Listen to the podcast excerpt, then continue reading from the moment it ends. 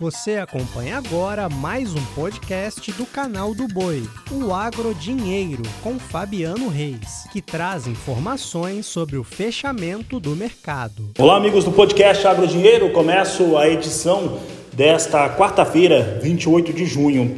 Olha, na edição de hoje nós teremos a participação do Aaron Edwards, analista de mercados, ele é norte-americano, vai falar conosco a respeito da relação atual do clima nos Estados Unidos, da soja em Chicago e mercado financeiro também.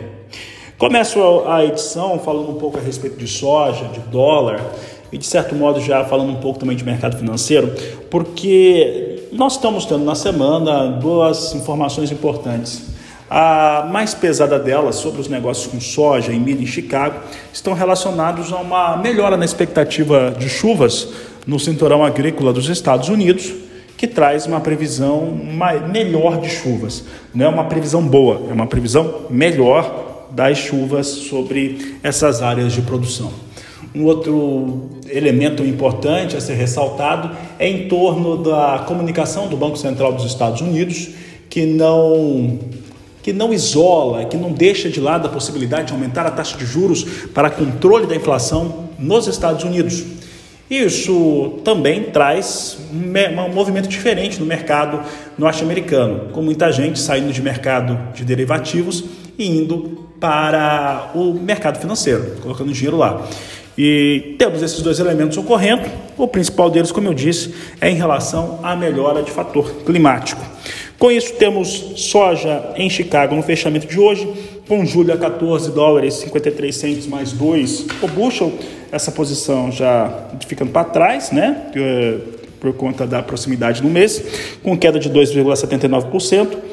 Agosto, 13 dólares 64 centos mais 4 bushel, queda de 2,22%. Setembro, 12 dólares 80 centos mais 4, perdeu 2,14. Novembro, 12 dólares 65 centos mais 2 o bushel, com queda de 2,24%. Para falar a respeito desses assuntos que eu falava agora logo na abertura, é, clima nos Estados Unidos melhora e principalmente, e também, claro, mercado financeiro, as decisões do Banco Central. Falamos com Aaron Edwards, que participa deste podcast também.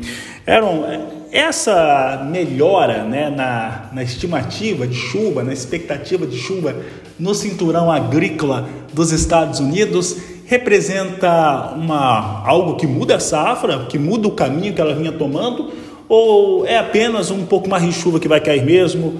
Boa tarde, seja bem-vindo. Boa tarde, você apontou muito bem é, e como é difícil você fala, nossa, a safra norte-americana está ruim, mas a soja está em queda, o milho está em queda, então é uma situação é, aparentemente contraditória. Mas é importante entender esses é, três aspectos dessa situação para entender o que está acontecendo no mercado. O primeiro aspecto é a safra norte-americana em si. Então, se voltar 40 anos, você tem anos em que a safra foi ruim como ela está hoje, em 88, 92 e 2012, e agora. É, talvez foi 93, não me recordo. Mas em 88 e 2012 foi uma safra péssima do começo ao fim e nós tivemos uma melhoria de preços mais para o fim do ano. Em 92 teve uma recuperação, tiveram chuvas, tiveram uma recuperação. Então, realmente nós estamos é, naquela área crítica de safra norte-americana. Para mim, as expectativas de uma safra trendline ou recorde, como a publicação do USDA, não é uma expectativa razoável. Vai ser uma safra abaixo da média, é, a não ser que a chuva seja perfeita daqui para frente, mas mesmo assim eu acho muito difícil que seja uma safra mediana, vai ser uma safra abaixo da média, mas será que vai ser uma quebra de safra ou uma safra só abaixo da média? E isso é importante porque, sendo que as demandas, especialmente a demanda ou as exportações dos Estados Unidos têm sido tão fracas, você precisa de uma redução considerável na safra norte-americana para apertar a situação e deixar a demanda preocupada. Então, a safra norte-americana está menor sim, mas a demanda a nível mundial não entrou preocupado comprando um monte de grãos e por isso que nós vimos essa ascensão de preços e declínio rápido. É, outra forma de pensar nisso é que o comprador viu o preço subir, falou, tá, um número na tela, mas não vale isso para mim, eu não vou pagar. E nós tivemos uma é, o prêmio fazendo um contraponto com Chicago. Então, a primeira coisa para ter uma sustentação, nós precisamos que a demanda fique preocupada e disposto a pagar mais a nível mundial. Isso ainda não aconteceu. Se continuar intensificando a seca, pode acontecer, mas a safra norte-americana precisa ficar ainda menor para justificar isso. Os fatores em Chicago, pode falar. Eram, é, bom, só para estender aqui, como que ficam então esses elementos que são ligados a Chicago que está absorvendo essa, esse cenário, né, essa, essa situação que é vista no campo e também em outros ambientes ligados ao financeiro? É perfeito. A, a questão de Chicago é, é momento de, de, ter um pouco de, de paciência, porque você tem capital grande entrando e saindo da bolsa em Chicago, causando essa volatilidade tremenda. E você apontou muito bem: existe a questão financeira. Então, para perspectiva, essa recuperação ao longo do mês de junho, o milho, os fundos estavam vendidos, passaram para comprados, desfizeram da posição vendida, compraram e agora eles estão tentando voltar para o zero. A soja chegou no zero a zero, os fundos compraram nessa arrancada e, pelo jeito, eles estão saindo do mercado. Então, essas quedas são uma saída financeira em grande parte, porque eles. E se chover, né? Será que eu realmente quero estar comprado esse grão nesse preço alto se, se vier a chuva? É, então, eles estão saindo do mercado tanto pela previsão de chuva quanto pela. É, pela questão financeira, como você apontou bem, com a questão dos juros, mas na comercialização, um pouquinho mais de pé no chão. É, nós precisamos saber como a demanda de longo prazo vai reagir a essa safra norte-americana que está se tornando menor, e isso sim que vai dar tendência de Chicago e a tendência dos preços mais de longo prazo. Então, nós estamos num período relatório no dia 30, 4 de julho, semana que vem, mercado fechado, relatório de novo no dia 12, bem nesse período de formação da safra norte-americana. Então, é um momento que você, essa volatilidade é muito normal e deve continuar. Esses dias de quedas, não me surpreenderia se a gente não vê uma recuperação é, nessa, nessa gangorra de mercados dentro de uma faixa grande de negociação. Muito bem, é, Aaron, e eu lembro, assim, nós estamos falando aqui para o produtor brasileiro, para o produtor do Paraguai, estou até vendo aqui o Augusto César Cheveria do Paraguai mandou mensagem aqui para mim, um dos grupos que eu estou, né, tá acompanhando a Agricultura BR e a sua entrevista. E Aaron, é, colocando esse cenário aqui para o produtor sul-americano, né? E eu estava olhando alguns números e os contratos com soja no Brasil, eles aumentaram, né? Mostra que está bem equalizada essa situação, está vendendo, está está sendo buscada, existe essa demanda forte por soja aqui do Brasil e, e com certeza também no Paraguai, falando com, com os nossos telespectadores do país vizinho também. É, em relação ao que vem ocorrendo nos Estados Unidos, formação de preço aqui no Brasil, o produtor brasileiro não considera que é o ideal, mas tem comercializado essa soja. O que, que a gente pode imaginar de negócios a partir de agora? Porque é uma gangorra bastante complicada a, a evolução dos negócios nos Estados Unidos no momento, porque fica muito sensível a qualquer tipo de previsão climática. Exatamente.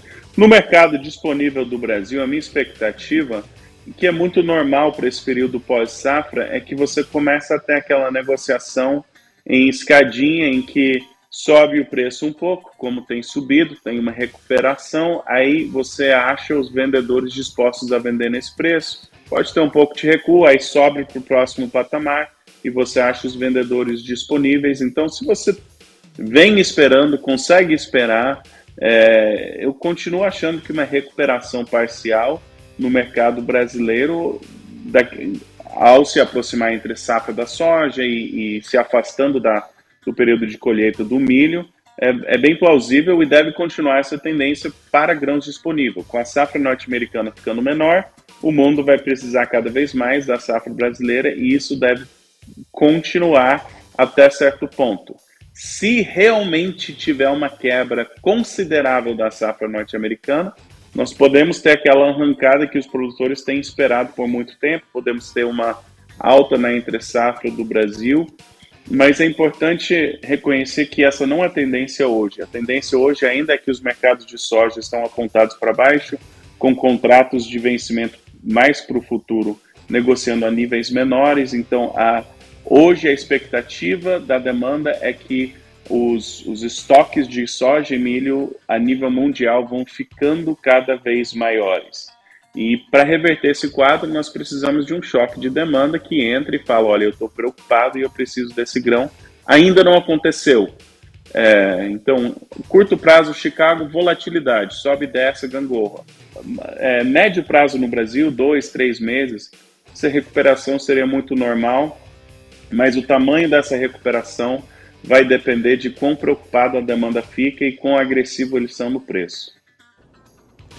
Aaron, para encerrarmos aqui a nossa entrevista, nós estávamos observando o noticiário norte-americano falando a respeito principalmente da, da, possível nova evolução de taxa de juros nos Estados Unidos. Isso afeta o mercado norte-americano, vou falar resumidamente, mas uma retirada de investimentos de derivativos, derivativos indo para o mercado financeiro. Então isso já faria com que soja, milho, óleo, é, o complexo soja de uma maneira geral, percam valor nas suas negociações por conta dessa escolha do investidor em ter uma rentabilidade melhor em outro tipo de investimento. Por outro lado, ele costuma a fazer com que o dólar fique mais alto em outras partes do mundo, fique mais caro. Aqui no Brasil, países emergentes, de uma maneira geral, deve ficar mais alto se isso vier a ser confirmado, pelo menos em um primeiro momento. E esse equilíbrio acaba ficando, aqui para o produtor brasileiro, acaba sendo a mesma coisa, Aaron? Ou pode ser que o impacto seja distinto? É uma excelente pergunta. Então, quando você tem capital saindo do mercado, se esse capital está vendido e ele sai do mercado, ele tem que comprar suas posições, ele traz pressão de compra, como era o caso do milho é, até o dia 20 de maio, quando ele começou a desfazer de suas posições vendidas e o preço teve arrancada. A minha expectativa, nós vamos saber no relatório de sexta-feira, mas com a negociação do começo dessa semana, a minha expectativa é que esse capital saiu da Bolsa de Chicago. Então, o impacto imediato sobre Chicago, se já está no 0 a 0, vai ficar no 0 a 0, não deve mexer muito em Chicago, porque aconteceu essa semana, né? O, se o mercado não está nem comprado nem vendido, esses fundos essencialmente saíram desse mercado, aí você tem as pressões de oferta e demanda. Então, explica essa semana a taxa de juros, explica Chicago essa semana. Mais para frente, eu acho que o impacto maior vai ser precisamente no câmbio, como você apontou, e isso traz um efeito em reais até maior para o produtor brasileiro. Então, se Chicago está estável, mesmo que dentro de uma faixa de negociação, mas está estável e o câmbio recupera, isso vai, o produtor brasileiro vai sentir isso no bolso muito mais é, do, que, do que essa volatilidade em Chicago. Obrigado, Aaron Edwards. Um grande abraço a você, um grande abraço a todos também que acompanharam esse podcast Agrodinheiro. A todos um grande abraço, como eu disse, e até amanhã. Você acompanhou o podcast Agrodinheiro. Para mais informações, acesse o nosso portal sba1.com.